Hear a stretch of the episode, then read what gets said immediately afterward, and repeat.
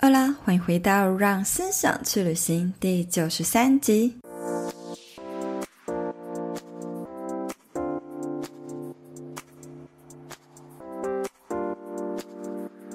在这个提倡知识就能变现的数位时代，让线上课程成了许多人热门的商业模式。但说到做线上课程最大的困境，就会想到，那我能够教什么？要做什么样的课程？以及要怎么样行销？别担心，今天这集呢，我们邀请到了领先时代的老 K，他和雷蒙呢一起推出的 Notion 实战课程，在短短的募资期间就累积了两千名的学员，一直到现在，这门课程呢持续热卖中，已经累积了七千多名学员。想要知道一堂成功的线上课程背后会有哪些秘辛和秘诀呢？赶快把笔记本拿起来，听到最后吧。如果你是我的忠实听众，欢迎到 Apple Podcast。滑到最下方，给我五星评论，和我分享为什么你喜欢这个节目，给予我更多持续做下去的鼓励和动力。谢谢你的支持，那我们就开始进入今天的话题吧。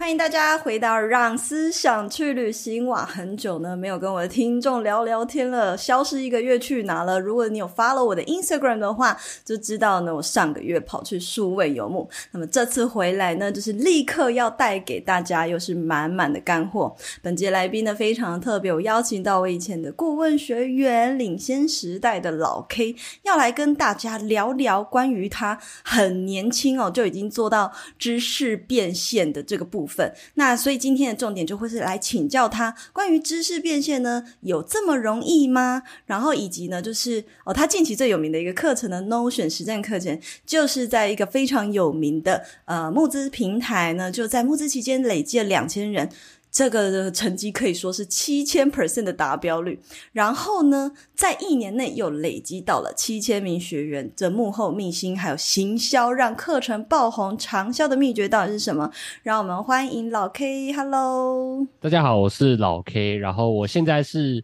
呃，我的职业是全职经营自媒体，然后我同时就是领先时代这个品牌的创办人兼吉祥物。吉祥物好可爱哦！我都叫自己吉祥物。嗯、然后呃，我我分享一下我过往的经历好了。好啊。就我以前是一个接案的软体工程师，大概是读硕士的时候在接案。在更之前，可能高中年纪的时候，我是一名驻唱歌手。就那时候在玩在玩音乐。我我自己是从二零一九年开始经营网站的。那时候呃，进网站之后，二零二零就一年后就开始经营 IG。然后也认识了 S 边，还有很多的创作者们。那后来是在二零二一开了课，然后因为课程也就是进行的蛮顺利的，我就在二零二二有开了公司啊。然后现在是一个四个人的小团队。嗯，那嗯呃，我也顺便介绍一下我的品牌，就是领先时代这个品牌，其实就是一个研究数位工具的品牌。那我们是希望就是呃分享很多可以真实套用在生活或工作上的工具，那也会。呃，分享非常非常详细的逐步教学，然后我我自己的希望是让这些工具不再是像我们这种工程师啊、专业人士的一个呃专利，而是可以用它来改变每一个人的生活啊，让大家对人生更有掌握感。这样，这是我们品牌的理念。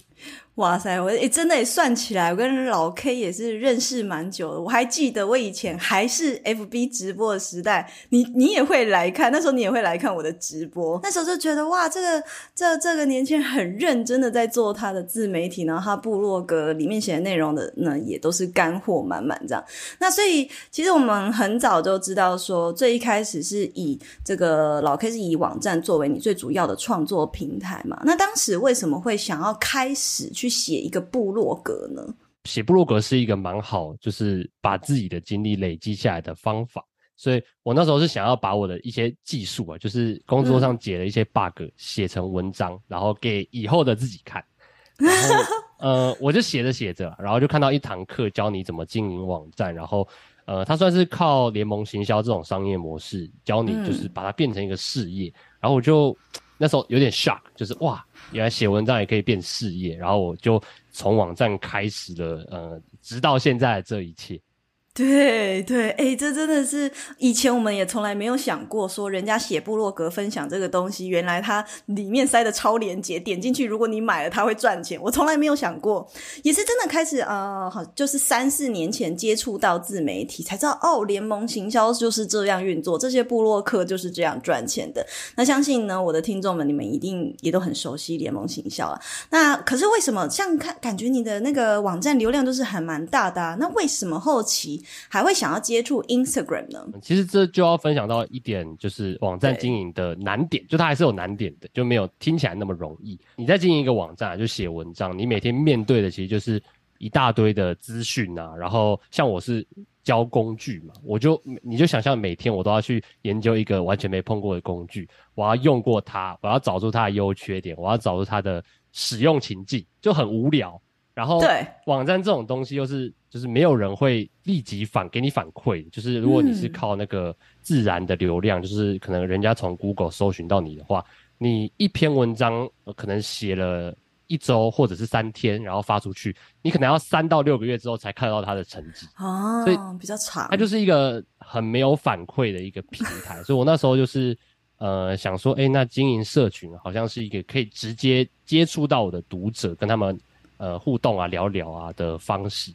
对，那个时候你就已经有认识 Instagram 上面的这些创作者吗？其实那时候我只认识一个叫 Yale 的，就是 The Yale Chen，哦，就就因为我没有采访过他。嗯嗯，呃，我我自己是很爱看那种鸡汤文的，就我很喜欢被鼓励。那那时候我就自己有在划我的个人 IG，然后就很常看他的内容，然后我就会转发啊，然后发上一些我的看法，然后。也有会转发我的转发，然后我就莫名的开始涨粉。啊，啊！既然都涨粉了，那而且我又想要就是有跟受众有互动，那我就自己来经营一个，嗯、然后就从那时候就开始经营 IG 了。哎、欸，所以其实说起来啦，也是一个误打误撞，觉得说啊，没人跟我互动啊，不然来玩一下 IG 好了啊，分享了一下，结果突然增粉，那干脆经营到现在，哎、欸，莫名的就突然破万追踪了，对不对？对。那其实这个破万的历程，是不是也经历蛮长的一段时间呢？初期很快，初期我记得好像是一个月大概就两三千，之后又拼了一阵子到五千，之后我就卡了，卡了非常非常久。对，这后面呢有一个很长的故事，long long story 可以跟大家分享。对对对对，也其实啊，现在自媒体这条路，我们看老 K 哈已经走到这么远。虽然大家看到是好像只有 Notion 实战课程这一堂课卖得很好，但其实他们背后还有更多的延伸的策略，还有延伸的课程出去。好，所以后面会再跟大家多聊一点。那现在呢，甚至还成立了自己的团队。可是回过头来，我们也不能够只看到人家就是表面的成功，我们来聊聊一下，就是你刚起步的时候，那时候有没有遇到一些什么困难呐、啊，跟瓶颈，以及你是如何去找到一个突破方法呢？其实我觉得我我算蛮幸运，就是我的品牌一开始定位的很准，就是因为我是工程师嘛，我就定位我要教软体，就从最一开始就是抓住这个点，嗯、一直到现在都是，所以初期其实在收入方面，我大概两个月就有。就是有成功转单到厂商那边，然后就几百块的收入，就就 就蛮开心，对，蛮有鼓励的。但、欸、可是讲到定位，我就也很好奇，你也住也会唱歌，还会弹吉他，是不是？那、啊、怎么不做一个表演唱跳型的创作者呢？跟大家分享啊，就题外话，就是其实我很久以前就开过 YouTube，然后剪过好几个、呃 cover 影片，但我真的觉得。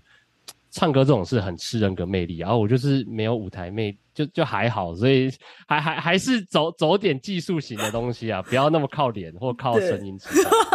那品牌定位的部分很顺，后来其实一开始就蛮顺利的。那么其他的部分呢？第一阶段最大困难就是产出疲乏嘛，就是我说的网站，然后呃，就是一直产产出，一直产出，有点被掏空，哦、所以我就经营了社群。那经营社群，我遇到最大。就是一直到现在，我还记得最大的困境其实是，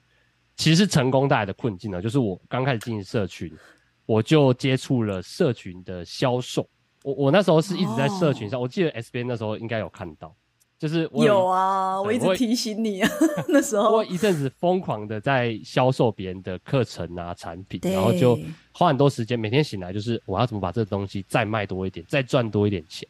呃，我虽然那一个月，我可以很直白跟大家讲，那一个月我的收入是呃，从几百块直接跳到六位数，就是破十万以上，就很很夸张。但是真的赚得很好。对，但我那个月真的是超级空虚，因为我我每天醒来就是销售，我不知道我在做的事情的意义是什么，我只知道赚钱。我会觉得这件事情并没有它的意义。到后来，其实呃有了这个体悟之后，我就开始比较认真的去思考品牌的定位啊，我想要产出，反正就是对大家要有帮助，然后我自己也可以有。这个事业营运营运的好的这样子的一个定位，那后来后来其实下一个困境就是跟 S 边有关，就是 呃我在社群上是分享很多思维面的想法，那我的网站却是很直白的数位工具教学，蛮多干货的。对我我我那时候整个就是两头烧啦，就是网站又要写教学文，嗯，我要研究数位工具，然后我的社群我又要去从生活中找灵感，去分享一些体悟。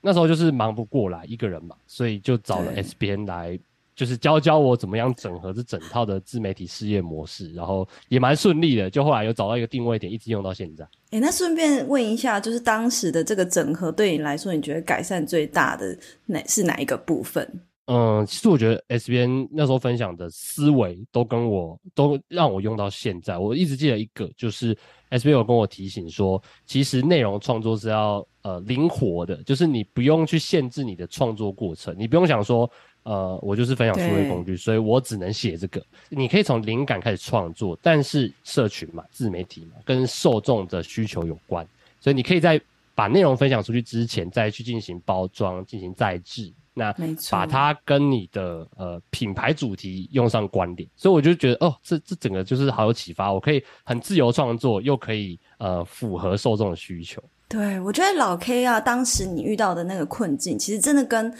几乎是百分之九十九的创作者，一定都在刚起步的时候是会遇到的一些困扰。第一个就是因为可能他认为这个东西必须要带来实质的 feedback 跟价值，呃，最直接想到的价值，呃，就是粉丝数，又或者是转单数，所以可能就很容易在这些数字里面就是迷失了。然后另外一个就是，当然就是所谓的定位的限制。那可是因为我们是创作者，我们创作者最重要的还是创。毅力，所以有时候就太受限或太局限于自己，你反而就真的会很容易产出疲乏，就蛮累的。那到后期就是社群跟网站慢慢稳定了以后，还还有烦恼吗？其实那时候找了 S 边顾问，然后三个月嘛。那其实我虽然知道了方法，但是我的我我就那时候有一点被社群绑架。我觉得很多社群经营者都有这个感觉，就是我好像觉得我每天醒来一定要打开 IG，一定要。曝光我的生活就蛮累的。我，我太逼你了吗？啊，也也没有，就是 就是你知道方法了嘛。但是有时候大家就是行动上还是会有一些驱动力的问题。没错，所以那时候我自己是有点对社群绑架这件事疲乏，所以我不想不想碰手机。当然我在事业上我也要突破。那时候在思考的突破点就是我需要有一个自己的产品，就是我那时候还没开课，所以我那时候有点。也是有点冒牌者症候群了，就觉得我好像还没那么厉害，可以开一堂课，产出又疲乏，产品又生不出来，所以就有点迷失在那。那段时间你在做什么？我那时候就超迷失自己的，然后我就干脆说啊，反正我不想写东西嘛，我就到处去学点，就输入嘛。既然不想输出，就去获得一些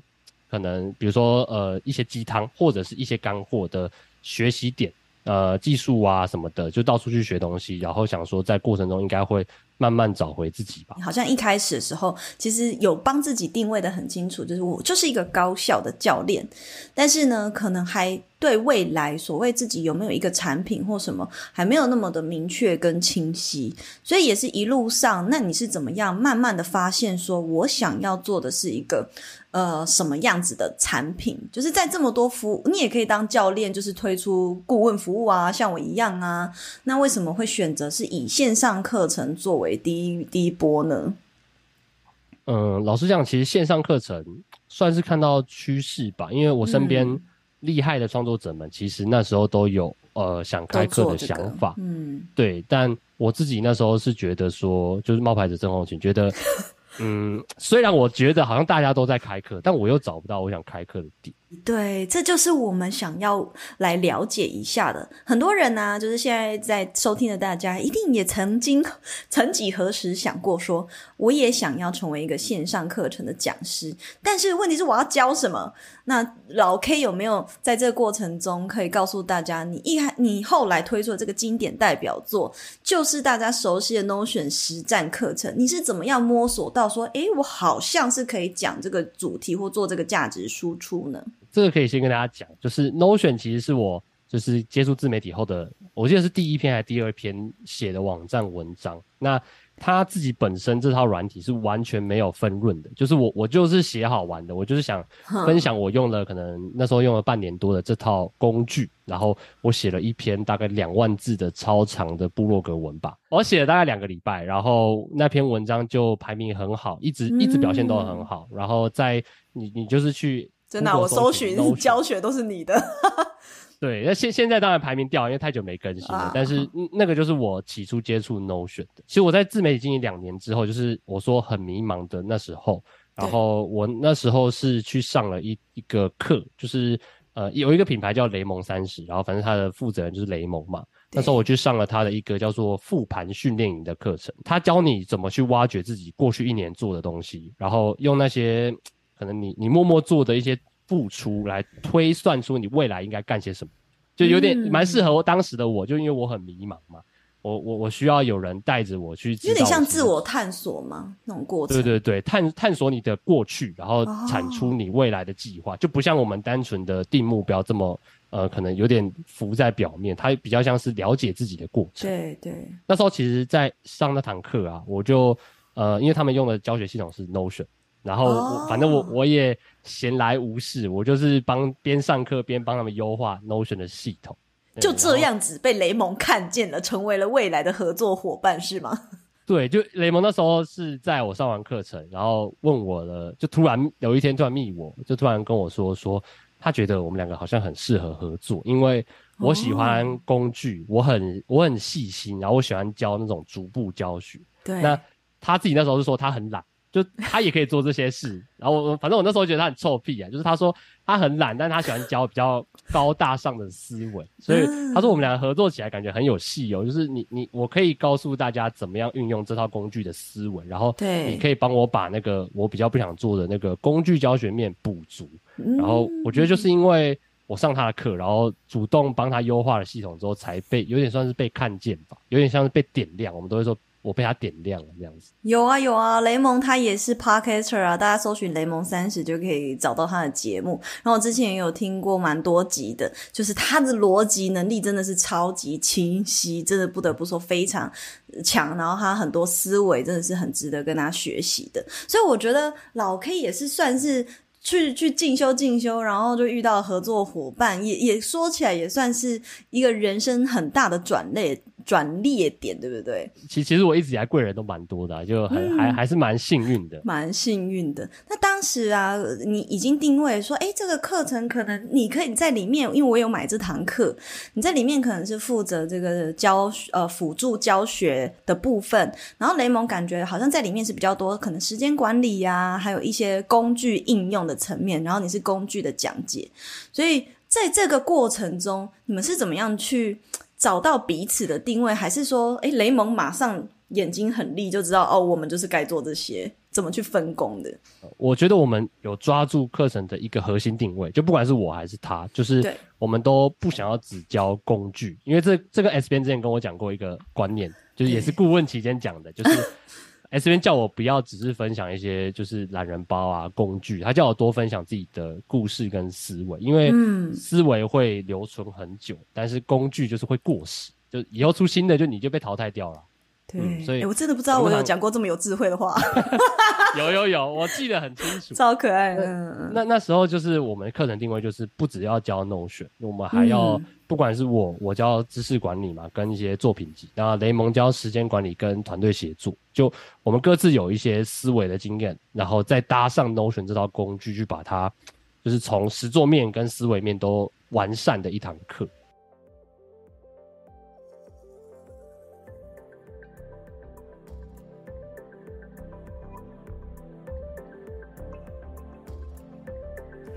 现在就让我们休息一下，进一段广告。你是否也正刚好在职涯中迷惘，在去与留之间纠结拿捏不定，被现实面困扰阻碍着你无法挣脱，却又不晓得人生方向何去何从？在《你值得更好的梦想》这本书，我将透过从墨西哥、西班牙再到台湾一路不断转职。成功从外贸公司跳槽到时尚产业，从一个普通连锁店长到视觉陈列，再到时尚杂志担任社群编辑，然后呢，又在一年内成功用自媒体打造事业，成为不受时间和空间限制的远距工作者的职业历程。我想要透过这本书告诉你，只要你愿意勇敢地跨出一步，追求梦想。任何再普通的人都有机会翻身，成为梦想的拓荒者。就让这本书陪你找回追求人生目标的勇气吧。现在就立刻到博客来搜寻“你值得更好的梦想”。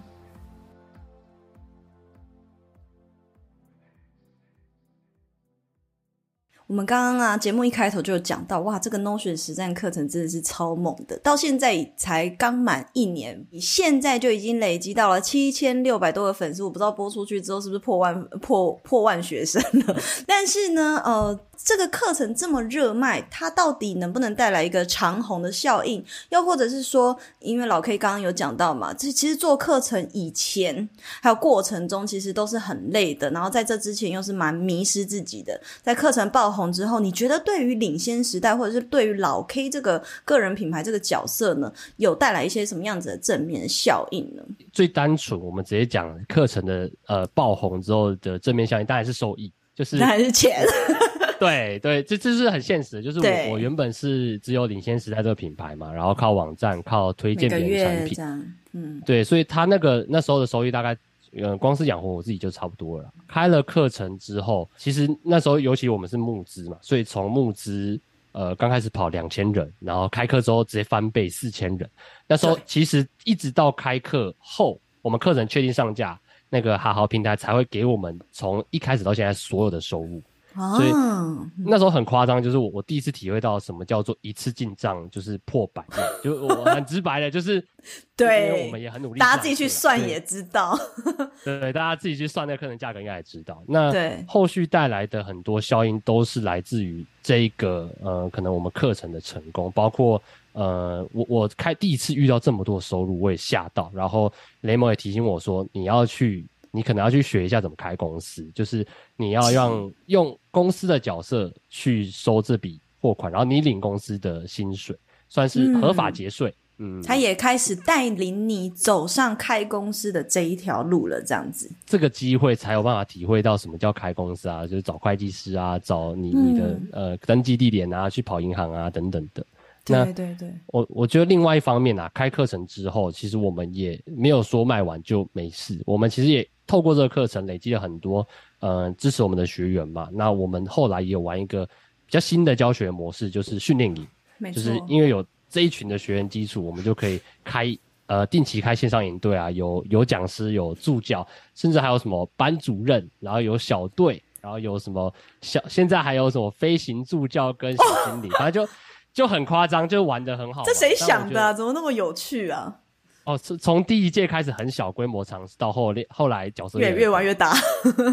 对，然后就是我觉得这也是呃，因为好好课程成功之后，后面慢慢可以有那个学员数，然后或者有这些资本可以去烧钱，然后可以去尝试的一些。创意吧，诶，但是我很好奇哦。刚刚第一个讲到，就是为了要节税，然后去呃开公司的这个部分，这个部分其实这个平台就是帮帮你们代收的、代收付的这个平台，并不会帮你们去做报税的动作吗？平台会支付这些呃课程的费用给我们嘛？所以我们要去呃，要么就是算在我们个人收入，要么就是我们要开发票给他，对，就是他走很正常的那种政府报税流程，所以。对如果是个人个人收入就很可怕，对上百万的收入的话，你那个你大家去算一下那个收入集聚就非常可怕。嗯，没错没错，所以才会说要靠公司，因为公司至少我们可以把一些支出算进去，就可以合法的至少少一点税务。诶，这个都是创业一路上，大家呢都会慢慢遇到，然后都会一路上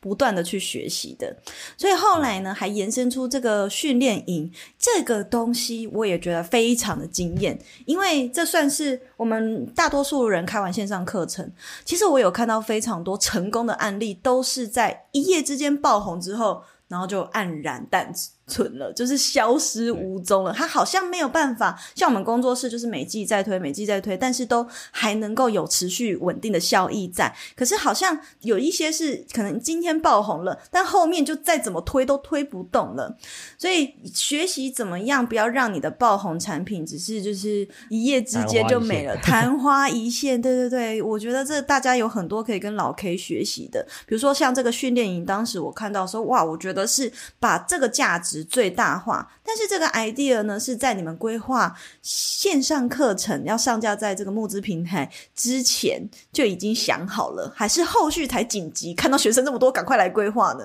呃，我跟雷蒙合作，我我也学到很多的点，就是这个训练营的概念，其实是雷蒙从开课的时候就有讲，然后我那时候、嗯、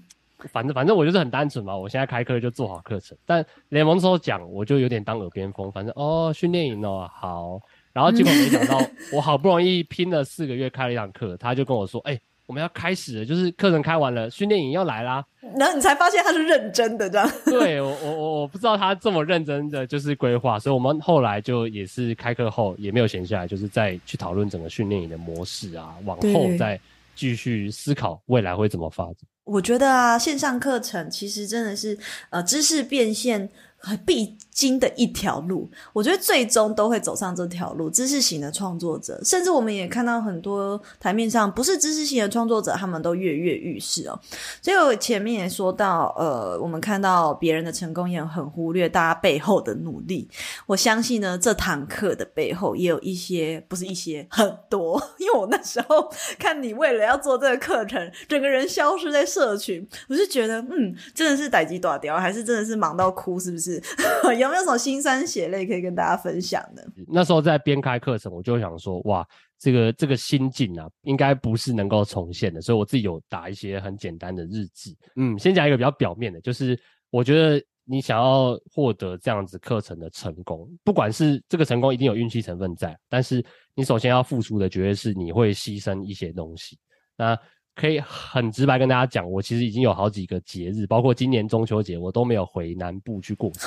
就我我觉得这个就是我我身为创业者，我觉得这算是我一种专业的表达吧。就是当你有你的计划、你的目标达成的时候，你势必需要牺牲一些东西。对，那对，当然这个牺牲不是说你牺牲你的家人啊，就是我还是有维系关系。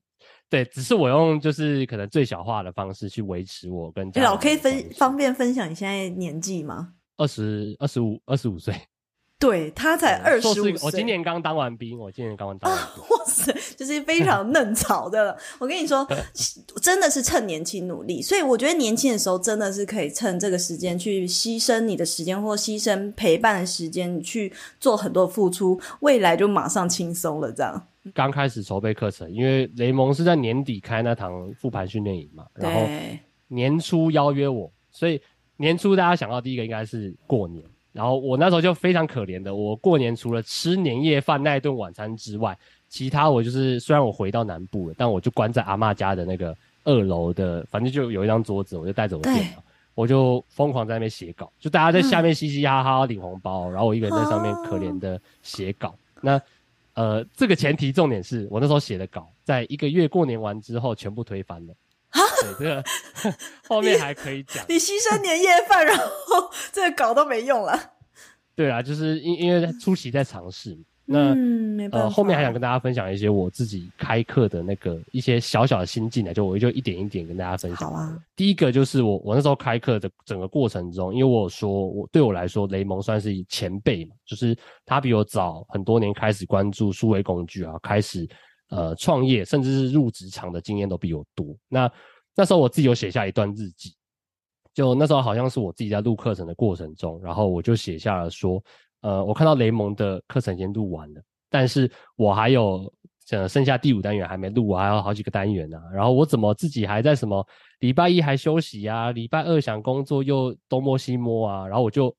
算是有点自责吧。那这个自责的同时，我又看到雷蒙，他虽然录完课了，但他没有放假，他就是继续在完善他其他的事业部分的一些拼图，就是做他网站啊，做他的 Notion 版本的导入页啊等等的。嗯、那我那时候的一个很大的心境转变，就是我觉得最可怕的不是呃别人比你厉害，而是就是那些比你厉害的人，他还比你努力，然后还比你专注。哦 对，我觉得这真的是这压力超大。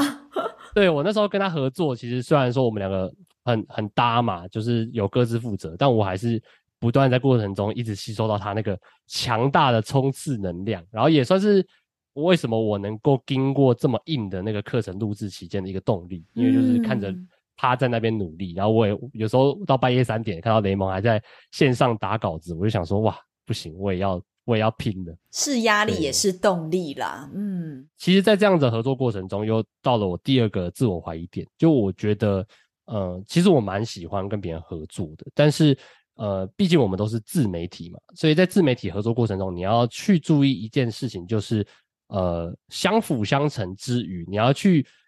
注意自己有没有不小心失去了自己的光芒。然后有时候可能，比如，比如说雷蒙，他是一个很。思维面嘛，很强势的人，逻辑思维很强。那我很容易在一个对谈中就变成雷蒙在表演啊，我在旁边，嗯嗯啊哦，对，就是这样。对，所以就是我也是一个品牌的负责人，我应该要就是除了跟他合作之外，我要多一点自己的想法。这个也是当时我跟我爸，因为我爸也是创业者，他一直、嗯、一直提醒我，就他会一直，我爸是会那种家庭开年会的那种那种创业创业爸爸。然后我爸就会直问我说：“呃，好，那你跟雷蒙合作之后，你自己的品牌打算怎么样啊？你你的品牌要怎么发展啊？不要变成雷蒙的员工呢？”爸爸很懂哎、欸，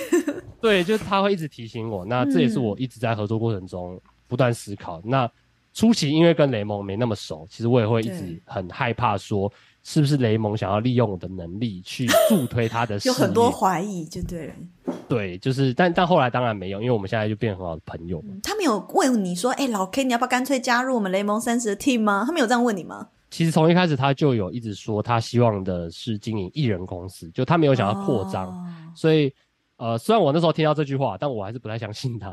就是我还是觉得啊，反正我跟你合作就是被你对抱持怀疑态度。但是后来发现他真的是。这么想也这么做，所以我就，而且他还鼓励你去开公司什么的，我觉得真的是一路上 push 你蛮多的。但是我说真的哈，这也是缘分，缘分，我们也很难真的会遇到非常适合一起开呃开创产品或者是一起创业的伙伴啦。这这个老 K 也超多经验的。你当时你说害怕失去自己的光芒，因为我觉得老 K 身为过去也曾经是一个。呃，驻唱歌手，所以其实某方面也会希望有自己的光芒，然后表演欲也是强的。所以每个人，你们可以去分析自己的性，在合作过程或者在创作的过程，去分析自己的性格。也不一定每个人都像老 K 一样，也许有的人是害怕露脸，有些人就是希望自己被看见。但是，呃，真的，如果你是希望从创作者走向创业家，那势必是得要厘清一下，在合作过程要厘清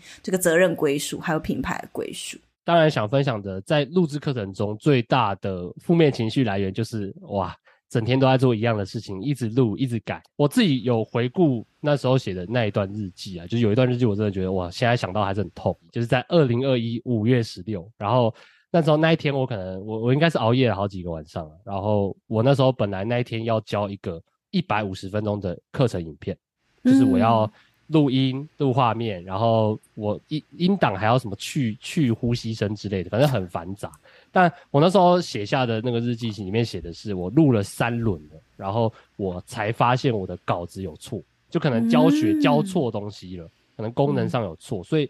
那时候发现这错误是要全部打掉重来，就是我要从稿子开始改，然后再重录，然后画面再重录。所以我那时候就写下来说。啊，我已经严重 delay 了，然后我又身心俱疲，我该怎么样面对？就我有点不知所措。嗯、但我那时候后面写下，直接写答案，就是没有别的，就是继续，就是继续做。其实开课程啊，没有大家想象的那么容易。就如果你跟我们一样是很追求正确，然后又追求你要好的学习效果啊，然后很完整啊，然后你又想要让初阶跟进阶学员都有获得一些收获的话，嗯、那这个东西真的是哇，世界难。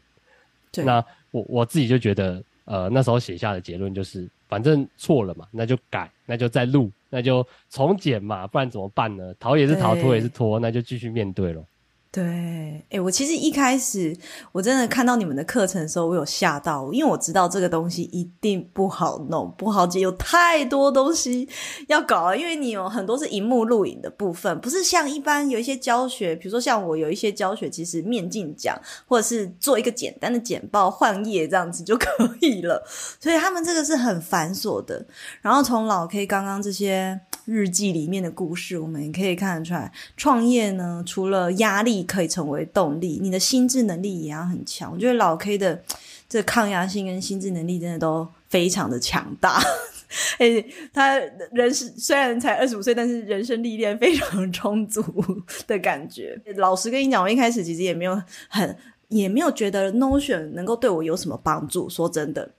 是后来一直到我们团队真的受不了其他的远距工作协作软体，然后青椒去上了课，我才发现啊。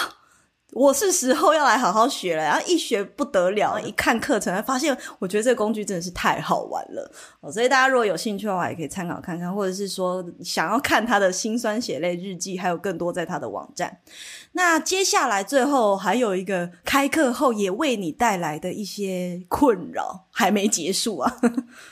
对，这个就是最后一个啦，就是其实开课程或者是你不管发表任何的产品，你身为一个。自媒体经营者，然后又努力了这么久，你当然是希望获得好评嘛。对。那哈豪上面有一个，我现在真的是觉得他设计的非常差，就是他的那个评语啊，就是大家给你的课程评论要满三个才会一次显示。那我跟雷蒙那时候就是很兴奋啊，我们就说哇，我们课程上架了，会不会满满的好评呢？我们就在等那个五星，就是大家都给五星，结果就是课程前三个刚好满的时候，就有一个直接给我们一星。也不是说别人不能给我们负面评价，但因为就是当我们努力了这么久，然后他给的负面评价里面的内容又都是我们努力的那些点，我们那时候就呃算是蛮受伤的吧。嗯，那呃我觉得遇到这个情况，包括大家可能在经营自媒体过程遇到一些负评，我觉得大家要去知道一件事，这个这句话也是呃雷蒙的老婆就是柚子那时候鼓励我们，就鼓励我跟雷蒙的，他就说。嗯、呃，就算你是再好的人，再优秀，再认真努力，但在某些人的人生故事里，你就会是坏人。真的？对，举一个很简单的例子好了，我们课程表现的好，对我们的竞争对手来说，是不是我们就是坏人？有可能，但也有可能变成天使合作人啊。对，所以我就觉得不用太在意这些负评，你可以去重视，嗯、你可以去看它的内容。你能优化就优化，但是你不要有太多的走心。对，就是毕竟大家人生都是自己的，反正对他来说，你这堂课不好，那就不好吧。那至少你有帮助到其他呃需要的人。我觉得你们的课程比较多是教大家怎么应用，当然就是工具的解说也非常的清晰，可是更多是。面对不同生活形态的人，有不同的应用的解说，我觉得这个部分就是完全解决到我想要的部分。但是可能对有些人来讲，他希望有更多工具啊，更多花招什么之类的。但是我觉得这是看每个人需要不同。很感谢老 K 愿意老实的掏心掏肺 跟我们。掏出他的辛酸血泪史，但是最后当然还是要来请教一下说，说那你觉得造就这门 Notion 实战课爆红热卖的成功因素有哪一些呢？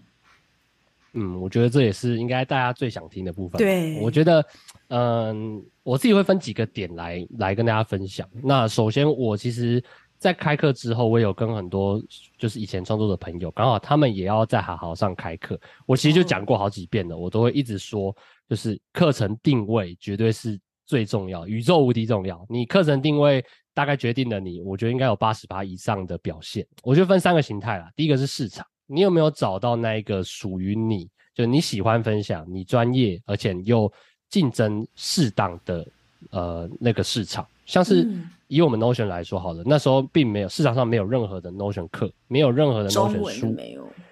对，然后我们又看到哎。诶因为我们自己是使用者嘛，我看到国外好多人在分享，好多人开课哦。那对于中文市场来讲，它就是一个蓝海。不知道大家有没有听过红海、蓝海？就是它就是一个没有人竞争，但是需求很大的蓝海。就跟可能几年前台湾刚刚开始走红健身一样，那时候的健身产业也是蓝海。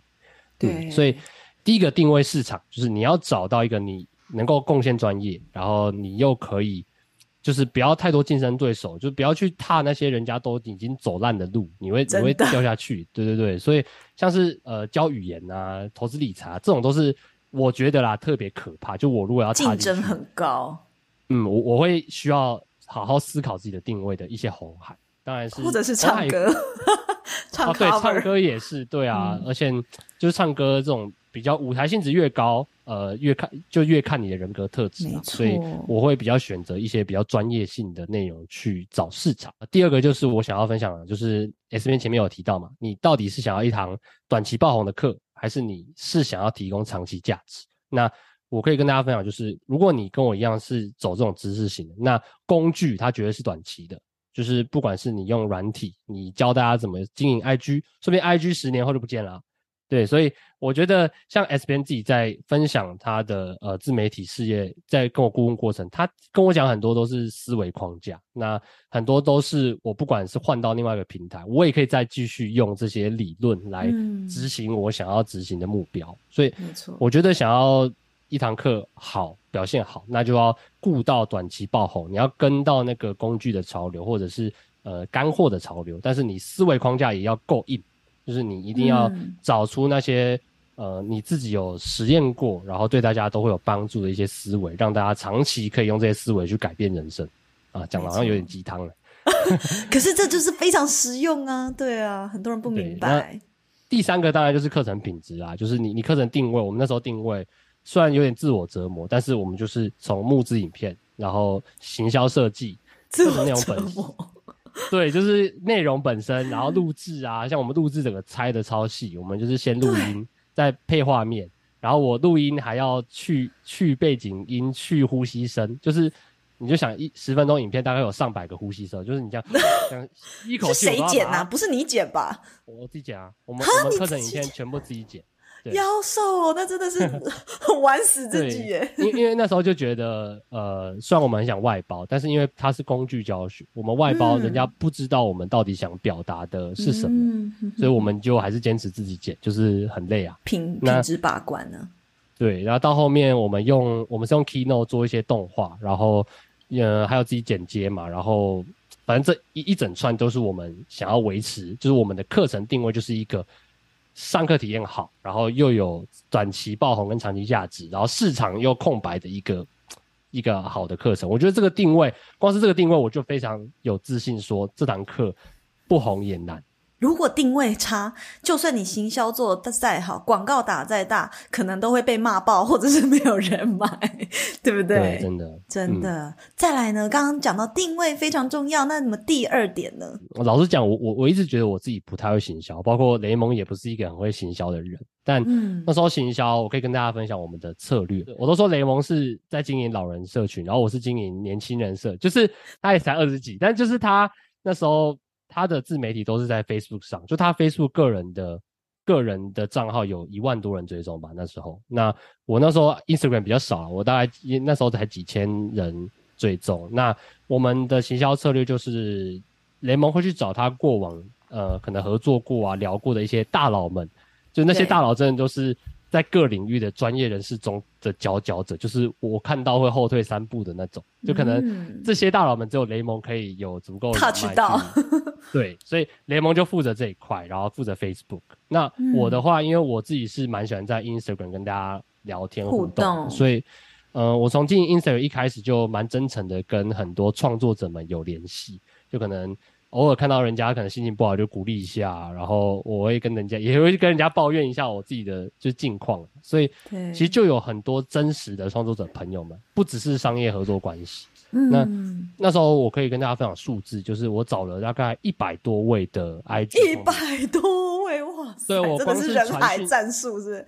我光是传讯息我传了三天，那 也是跟哈豪争取到，就是我可以帮每一个我的朋友们都申请折扣嘛，因为其实哈豪。好好平常规定只，嗯，对，就是推课程的折扣嘛。哦、那那时候其实好好规定只能二十个，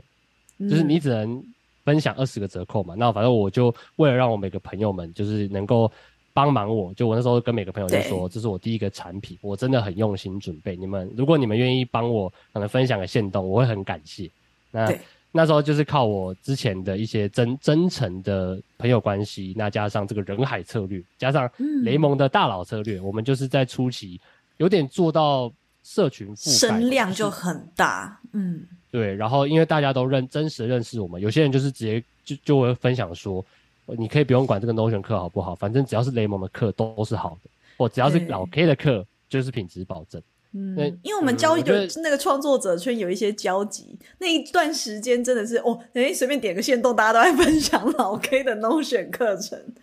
对，所以呃，我觉得这也是很靠累积啊，就是你、嗯、你如果平常都不跟人家交流，那你到时候真的需要别人的时候，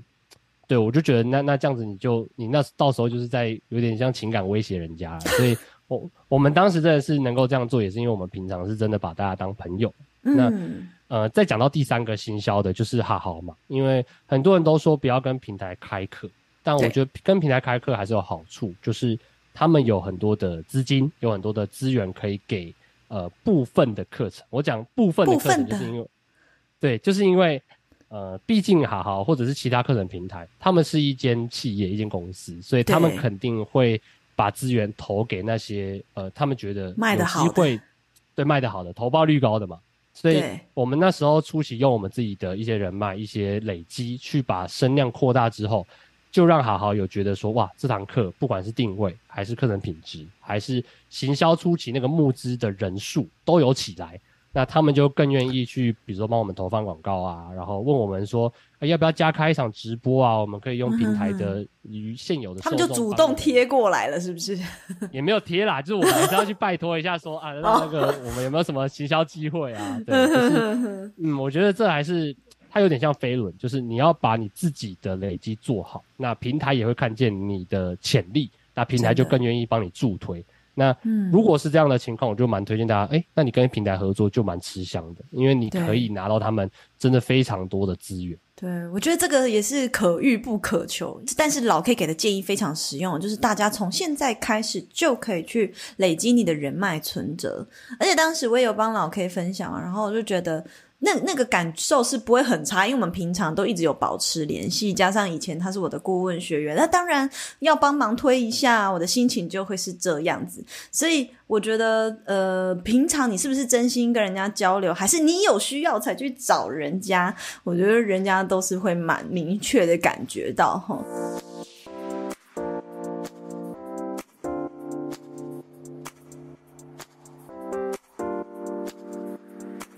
在这集，老 K 和我们分享了许多在制作课程前期下了哪些功夫，还有那些在日记中写下的真实心境。在下集呢，我们将深入的探讨，那么在产品本身的制作又需要注意哪些细节，以及他们团队呢做了哪些事情，